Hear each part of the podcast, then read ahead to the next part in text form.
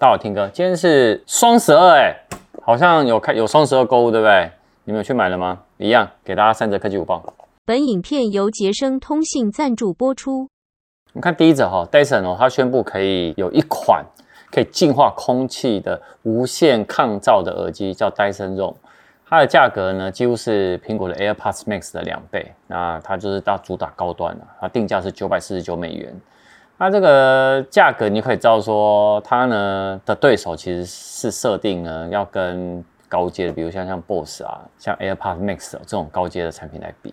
那你可以看它的造型设计其实蛮特别的哦。那你可以看它整个外形哦，是一个可拆卸，而且呢它是环绕口鼻的非接触的面罩设计。这个呢。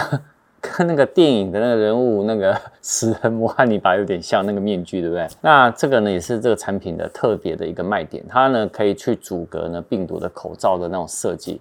它意思就是说，它可以阻止呢使用者呢吸入呢空气中的悬浮微粒。那你可以看到，它有特别有强调说，它这一款呢有过滤脏空气的能力啦。但是呢，他说他没有办法去。隔绝新冠病毒，哈，他有特别跟大家说一下。那这个产品呢，呃，目前来说，台湾还没有列入首卖的一个范围。如果有的话呢，再来开箱给大家看。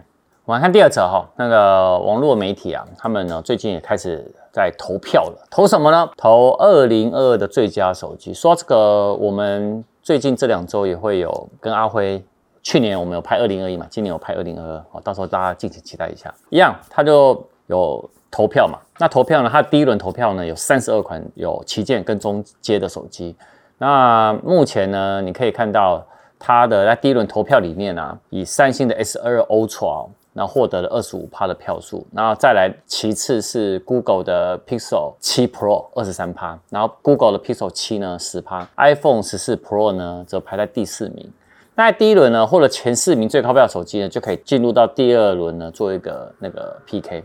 那最终呢，在第二轮他 PK 的票数之外，他有加入 YouTube 跟 Twitter 的那个网友的票数。他说总共票数大概接近了八千九百张。那最后的出炉呢是 Google Pixel 7 Pro 以五十二趴呢的得票数呢获得了最高支持率，那就是二零二二的最佳手机的第一名。然后呢，第二名呢是三星的 S 二二 Ultra，第三名呢才是苹果的 iPhone 十四 Pro，第四名呢是 Google Pixel 七。那另外呢，华硕的五点九寸那个小旗舰呢，ZenFone 9呢，诶，有不少网友也蛮喜欢的，所以呢，它也有抢进了年度前十名的这榜单，供大家参考。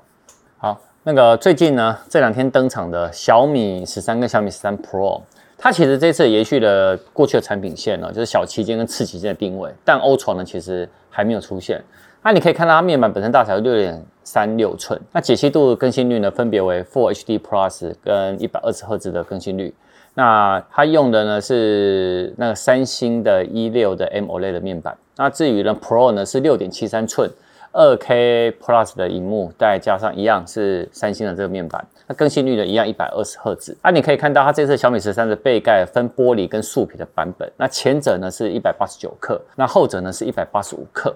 那 Pro 呢，它的背盖有树皮跟陶瓷的，你可以看树皮的重量是两百一十克，但是呢陶瓷陶瓷一定是比较重一点，陶瓷是两百二十九克，然后一样都内建双喇叭，有 IP 六八的防水防尘。那除了它搭载了 S 八 Gen Two 以外，两个机器呢都有配置的 LPDDR5X RAM 跟 UFS 四点九储存。那 i 小米十三跟小米十三 Pro 各内建了四千五百毫安时跟四千八百二十毫安时的电池。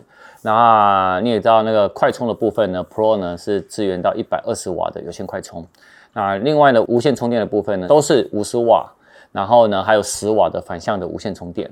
那两个呢那个。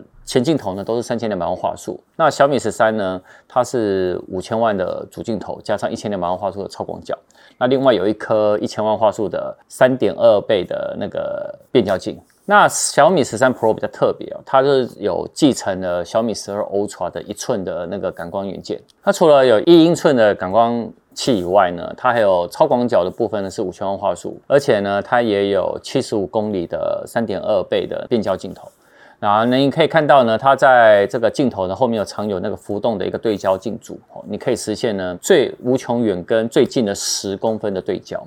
那你也可以看到这个拍摄的需求呢，其实就可以满足各个场景啊。啊另外呢，它也这次也有跟徕卡呢建立了那个色彩数据库，然后号称呢，它可以针对四千七百种的场景呢，做逐一的色彩的模型的布局啊。在小米十三 Pro 呢，也有增加了超动态显示。好，那个是他们的新发表了。那如果台湾呢真的会上的话，再到时候来跟大家来分享。今天晚上影片，晚上见。